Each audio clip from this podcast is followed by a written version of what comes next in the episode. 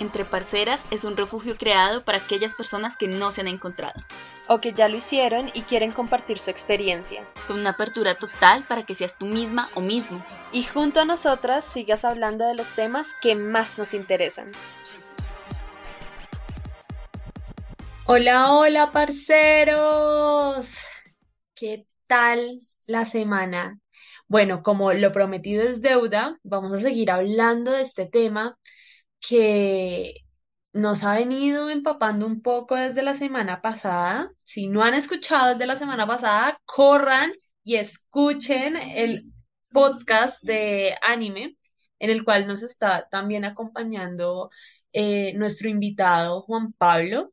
Pero bueno, siguiendo con todo este hilo, con todo este empape, eh, yo quería decir que es muy interesante yo creo que de pronto me pego una maratón de alguno de estos animes, porque creo que yo, el poco auge que he tenido en cuanto a animes, es que yo ni siquiera sé cuál es la diferencia entre anime o manga. Eh, pues mira que no es tan, tan, tan complicada la diferencia en realidad. El manga es como un cómic, tal cual un cómic, tú lo ves, es, es eh, muy similar, bueno, no igual, porque tú lo lees a diferencia de acá que lees de izquierda a derecha, lo tienes que leer de derecha a izquierda.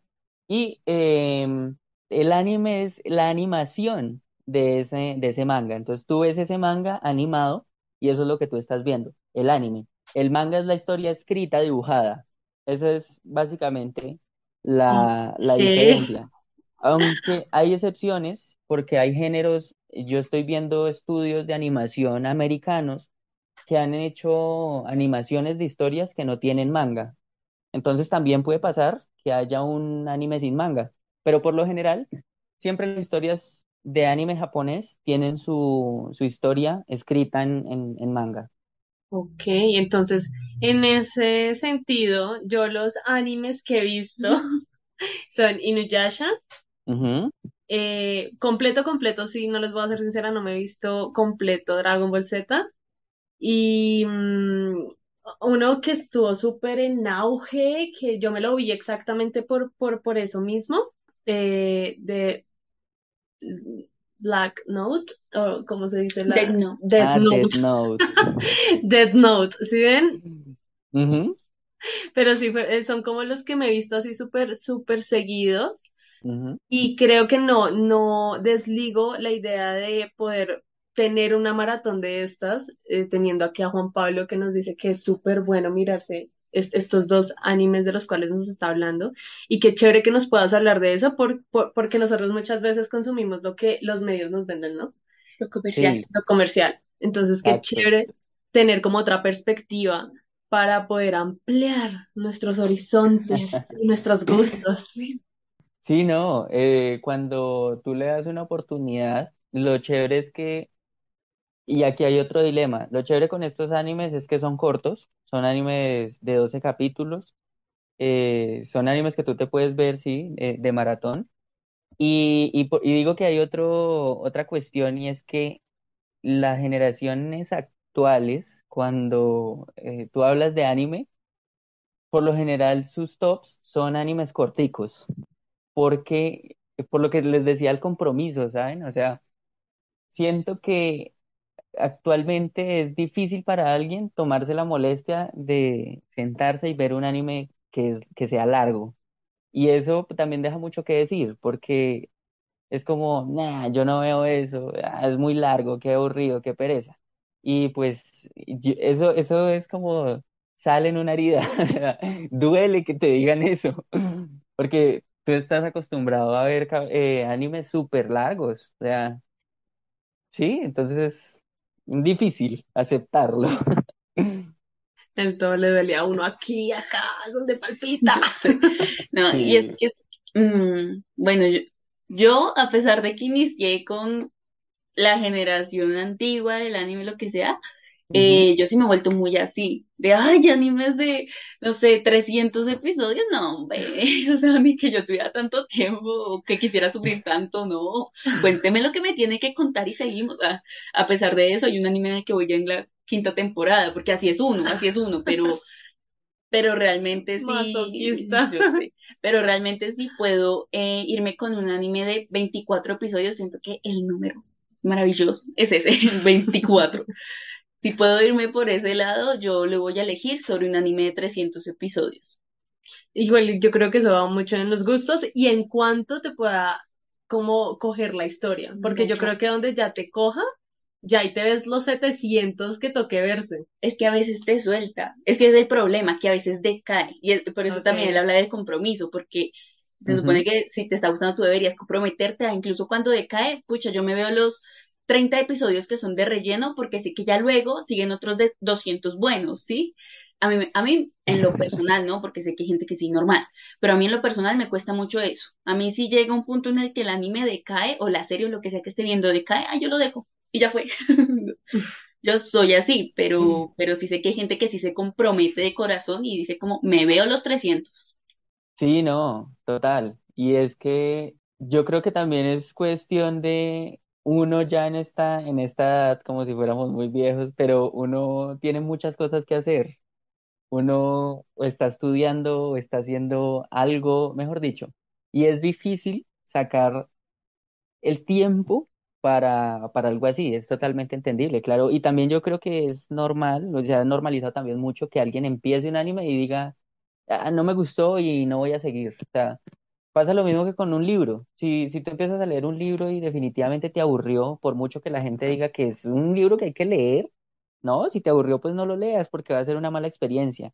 Y en vez de tener algo grato, pues vas a ir todo lo contrario, contraproducente. Y desde ahí, Juan Pablo, eh, ¿cuál sientes tú que son esas cosas que nunca pasarán, que nunca pasarán de moda en el mundo del anime? Que tú dices como que, pucha, esto lo van a repetir y repetir mil veces y la gente lo va a seguir consumiendo igual, o sea, no importa. Que yo tengo como unos ejemplos muy claros en mi mente, como por ejemplo este, estos shoujos escolares, que son como clásicos, que, que shoujo es un género eh, principalmente hecho para chicas jóvenes. Eh, o, por ejemplo, estos Seinen, que Seinen es un género hecho para hombres jóvenes, como nuestra edad, más o menos. Em, nuestra edad y la gente no nos está viendo, nos está escuchando. Ah, parceros y parceras, eh, pónganle ustedes de los 18 hasta los 30. Mazo, sí, eso de más bien es Seinen. Y, y, estos Seinen que son de entradas a otras realidades, otras dimensiones, otros mundos, ta, ta, ta. Siento que eso también lo están lanzando todo el tiempo y como que no pasa de moda. Yo puntualizo esos dos, pero ¿cuáles sientes tú que son estos, estas cosas que definitivamente van a seguir pasando hasta el final de los tiempos en el mundo del anime y la gente va a consumir? Definitivamente el shonen. O sea, yo creo que el shonen es un género que va hacia los chicos más o menos de unos 11 años hasta los 15, por ahí más o menos. Y es como esa población, sí, es esa población que, que está en sus tiempos de escuela, de, colegio, que tienen todo el tiempo del mundo y que les interesan mucho esas historias donde hay un chico que por lo general lo discriminan y tiene un don y ese don es único y ese don lo va a explotar durante todo su journey hasta que llegue a ser el, el pro. ¿Y es por qué? Porque es como la visualización de ellos mismos en esa etapa en la que se encuentran. Y eso nunca se va a acabar. Siempre van a estar presentes esos chicos que se van a sentir súper identificados con esas historias y que es ahí yo creo que donde nace su, como su amor por el anime. O sea, como que dicen, joder, esto me identifica totalmente. Y ellos lo creen profundamente. O sea, no es como, como tú de adulto cuando ves una historia y tú sabes como que es ficción y que no, sí, como que es, algo de entretenimiento, pero un chico a esa edad, créeme que lo toma muy en serio, se lo toma muy personal y es algo que, que defiende su identidad. Y por lo tanto yo creo que es algo que eso no va a pasar de moda jamás. O sea, tú darles a los chicos una historia así, con, con muchas peleas, con muchas como resurgimientos, con, con, no sé, alguna chica por ahí que se enamore del protagonista y eso no se va a acabar, o sea, eso va a seguir de moda una y otra vez. Sí, mucho como el viaje del héroe. Sí, exactamente. ¿Qué crees tú que son los puntos eh, positivos, sí, y negativos de consumir todo este mundo del anime? ¿O cuáles son los puntos positivos o negativos de pertenecer a esta comunidad? Pues positivos, yo creo que en la medida en que tú de forma sana consumas cosas que, que, que sean interesantes para ti personalmente. O sea, lo que estábamos hablando hace un momento, no es necesario que tú sientas la presión de consumir algo porque todos los demás lo están haciendo si tal vez no te gusta, pero si hay algo que te, que te llama la atención, porque hay muchos géneros en los cuales muchos se sienten discriminados. Hay, hay chicos que les gusta el chojo y hay personas que los discriminan por eso, porque es un género para niñas, o sí, o sea, de esa forma. Pero si te gusta, no tienes por qué no verlo, ¿sí? Como, como la Sailor Moon, por ejemplo. Tal vez la hayan escuchado, ¿no? Yo conozco muchos manes que les gustó esa serie y les encanta, pero en su momento eran maltratados porque eso era como el, el anime de las niñas. Entonces era como fuerte. Pero si tú quieres eh, pasar un buen rato, entretenerte viendo una serie de anime, eh, para, a mí me parece positivo que tú sientas que tú no estás perdiendo el tiempo, que lo estás disfrutando, que tú estás llevando ese viaje. O sea, los gustos personales tuyos creo que deben primar por encima de la presión social. Debes es buscar algo que te entretenga personalmente y que sea algo que te haga amar lo que estás viendo, porque si no, va a ser, va a ser una experiencia fea, no tan chévere, no va a ser igual para todos también. Y desde un punto de vista ya más cultural, yo creo que tú a través del anime aprendes a conocer muchas cosas que tal vez te van a fascinar, otras tal vez no, pero es una cultura que tú vas a ir conociendo poco a poco a través de, de dibujos y eso es pues muy interesante porque es algo que tú eh, como que lo aprecias eh, no directamente, sino que viene con el anime. Tú lo vas viendo y hay cosas que tú te vas enterando, datos, cosas que tú no sabías y que se te van a quedar porque tú estás disfrutando mucho lo que estás viendo. Y eso es algo que es difícil de encontrar en otro lado. Entonces, esas cosas son, yo diría, muy positivas. Tal vez me escapan muchas, pero yo rescato esas dos. O sea, en cuanto a lo personal y en cuanto a lo cultural. Y no tan, tan positivas, negativas. Yo diría que formar parte de esa comunidad tóxica que, que te oprime a que tengas que ver una determinada cosa o que te haga consumir cosas simplemente por pertenecer a un grupo, eh, como que tú empiezas a deformar tu identidad simplemente por encajar. Y eso ya es negativo. Ahí ya el, el propósito del anime se pierde. Ya no estás haciendo algo porque, porque te nace, sino que porque si no lo haces, entonces te van a excluir. Y ahí creo que eso ya es, eso ya lo dice todo. O sea, desde que caigas ahí en esa, en esa parte tóxica, ya, ya no vas a encontrar nada, nada chévere en tu camino de otaku. Pucha, es que sí, cada, cada camino y cada experiencia es muy personal y desde ahí yo creo que la gente tendrá mil cosas para decir buenas o negativas de todo lo que es el mundo otaku y todo lo que representa el anime en general. Eh, va a depender de muchas cosas, de la edad a la que entraste a esto, del contexto, de tu país incluso, porque lo que tú decías es muy diferente cómo se vivió el anime a nivel oriental a cómo se vivió a nivel occidental. Y ha sido como más bien un proceso, ¿no? Em, teniendo en cuenta eso, como ya a nivel personal y tocando un poquito esa, esas fibras de la experiencia y los recuerdos que tengas tú ahí a pie, ¿cuál es el primer anime que viste? Me acuerdo tanto porque estaba muy pequeño y yo no sabía qué era eso que yo estaba viendo. Eh, y, y, y por suerte, por fortuna, tuve la oportunidad de presenciar uno de los momentos más épicos de todo el anime que yo creo que marcó generaciones enteras en todo el mundo, que fue eh, Digimon, fue el primer anime que yo vi.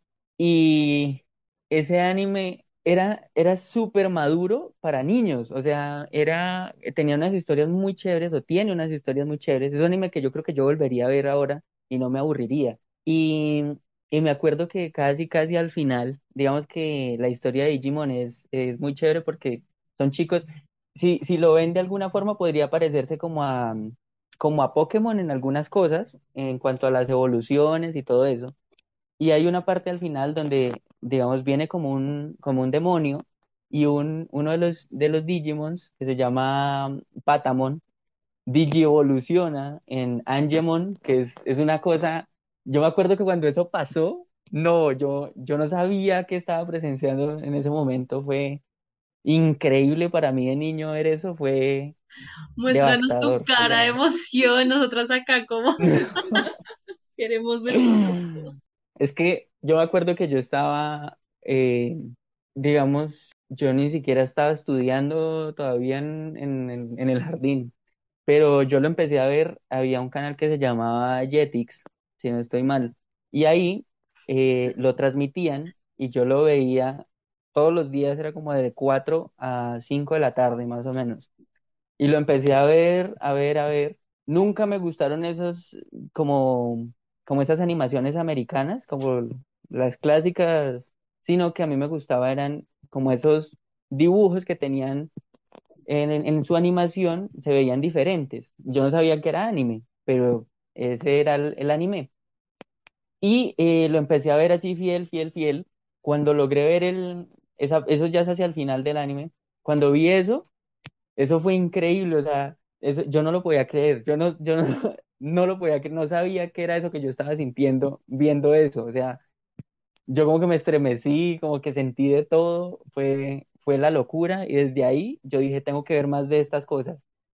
Y, desde ahí me empecé a involucrar mucho más. Después de Digimon vino, creo que Pokémon, si no estoy mal, y vino Yu-Gi-Oh! y había algo más. Creo que había otro que se llamaba Shaman King, si no estoy mal.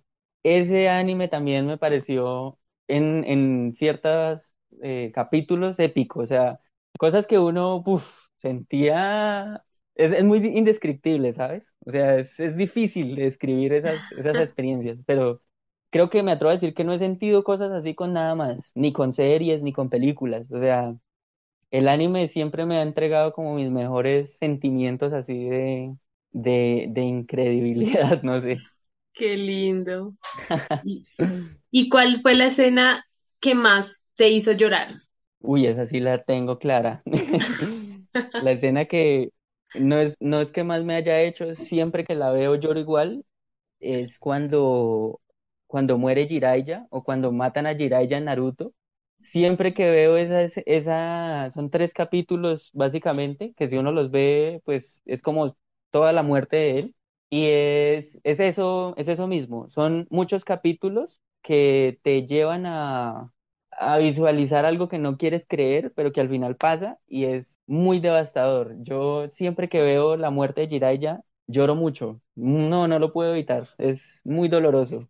Es increíblemente doloroso. Creo que es de las pocas cosas que me hacen llorar en la vida. Sin duda esa. Ay, pues yo nunca me he visto Naruto, pero espero no, tener esos sentimientos el día que me atreva a verla. Ay, mm. qué cagada. ¿Tú, ¿Tú has visto Naruto? Sí, pero yo no me acuerdo de esa escena. Yo la vi muy pequeña y creo que nunca me lo vi todo. Entonces no sé ni siquiera creo que, que recuerde esa escena. No, no recuerdo esa escena, la verdad. Uy, Tendría que repetirlo ahorita de grande y no, hombre, no lo voy a hacer. no, hay que verla, hay que verla. Son lágrimas fijas. ahora menos lo hago, ahora menos. bueno, y para cerrar, para finalizar así como con broche de oro, ¿cuál es tu top? Tu top de animes. ¿Cuál es tu top 3? ¿Cuál es tu top 3? Bueno, mi top 3.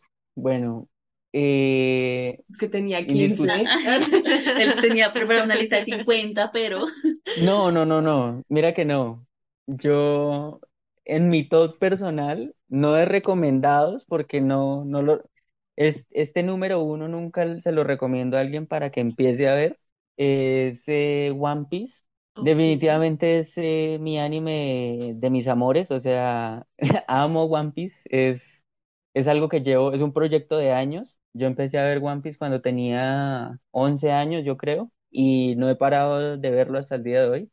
Me ha dado risas, me ha dado llantos, confusión, de todo. Es un anime que lo tiene todo, es el anime perfecto. Yo creo que cualquier persona viva debería ver One Piece al menos una vez, o sea, es, es indescriptible, es, increíble, es, es todo lo que tú puedes desear como, como alguien que te gusta el anime. Vas a encontrarlo todo ahí, en, en One Piece. Es muy bueno, demasiado. El, em, el número dos, yo creo que hay un anime que se llama Cowboy Bebop. Tampoco es tan conocido. Le hicieron, de hecho, un live action en Netflix que salió mal. Y como raro. Sí, como raro con los live actions. Ese anime es muy chévere porque cada capítulo que tú vas a ver tiene una banda sonora que se hizo primero la banda sonora y luego se le hizo el capítulo a esa, a esa música. Entonces, se adaptó la, la música, se adaptó el anime a la música que se hizo para cada episodio del anime y el episodio va a ser un poco diferente cada vez. Entonces, pero la historia va a seguir una narrativa. Es un, es como para un, para un público adulto. O sea, yo creo que a un joven no le va a gustar, pero a ver, con, te digo que hay un capítulo que se llama Bohemian Rhapsody y es la locura. O sea, imagina el anime hecho para esa canción. Es como una cosa de locos. O sea, es un anime que me encanta. Y número tres, muy difícil, muy difícil. Yo creo que el número tres, un, uno típico, yo creo que Naruto lo pondría en el, en el top tres, tal vez. Yo, yo creo que tendría dos de número tres si me permiten. Sí, yo creo que en el top 3 pondría dos y uno de esos dos, yo, yo creo que porque les tengo igual estima a los dos. Uno es Naruto, que, bueno, no me gusta caer como en, en lo de los fans que dicen Naruto es lo mejor, pero Naruto es un anime muy bueno que lastimosamente le pasó lo de la fama, se volvió muy famoso muy rápido y no lo terminaron cuando debieron terminarlo y lo alargaron con una historia que se volvió muy crazy y que tal vez casi que se sale de las manos del autor. Entonces, eh, tal vez a muchos fans nos decepcionó mucho eso por, por la plata, por el dinero, pero sigue siendo un anime muy bueno. Tiene montañas de relleno, pero es muy bueno. y junto con Naruto pondría a Bleach. También es un anime que te va mejor dicho, te va a brindar unas experiencias muy chéveres, no es tan largo, no tiene rellenos que uno no pueda ver, son, son muy cortos y es una historia muy chévere, es una historia que te va a mostrar, te va a hacer amar a los villanos. O sea, eso, eso es, deja mucho que decir, la verdad. Pero sí, tú te vas a poner a, a como en la cuerda floja de elegir si, si este villano está más chévere que este héroe entonces es, es muy chévere. Ese sería el top, difícilmente.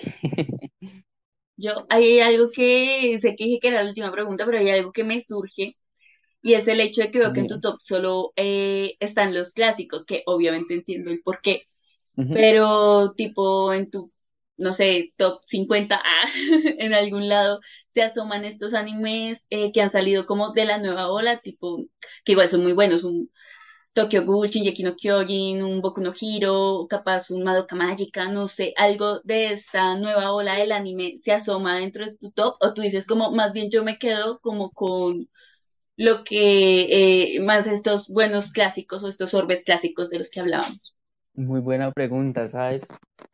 Yo tengo un conflicto con estos nuevos animes y es que cuando, cuando tú miras un anime que, que lo hicieron hace 15 años, es entendible que a muchos no les guste la animación, porque últimamente tú ves un capítulo, por ejemplo, de eh, Demon Slayer y, y joder, o sea, la animación que le meten a eso es, es una locura, es, es tremendamente increíble.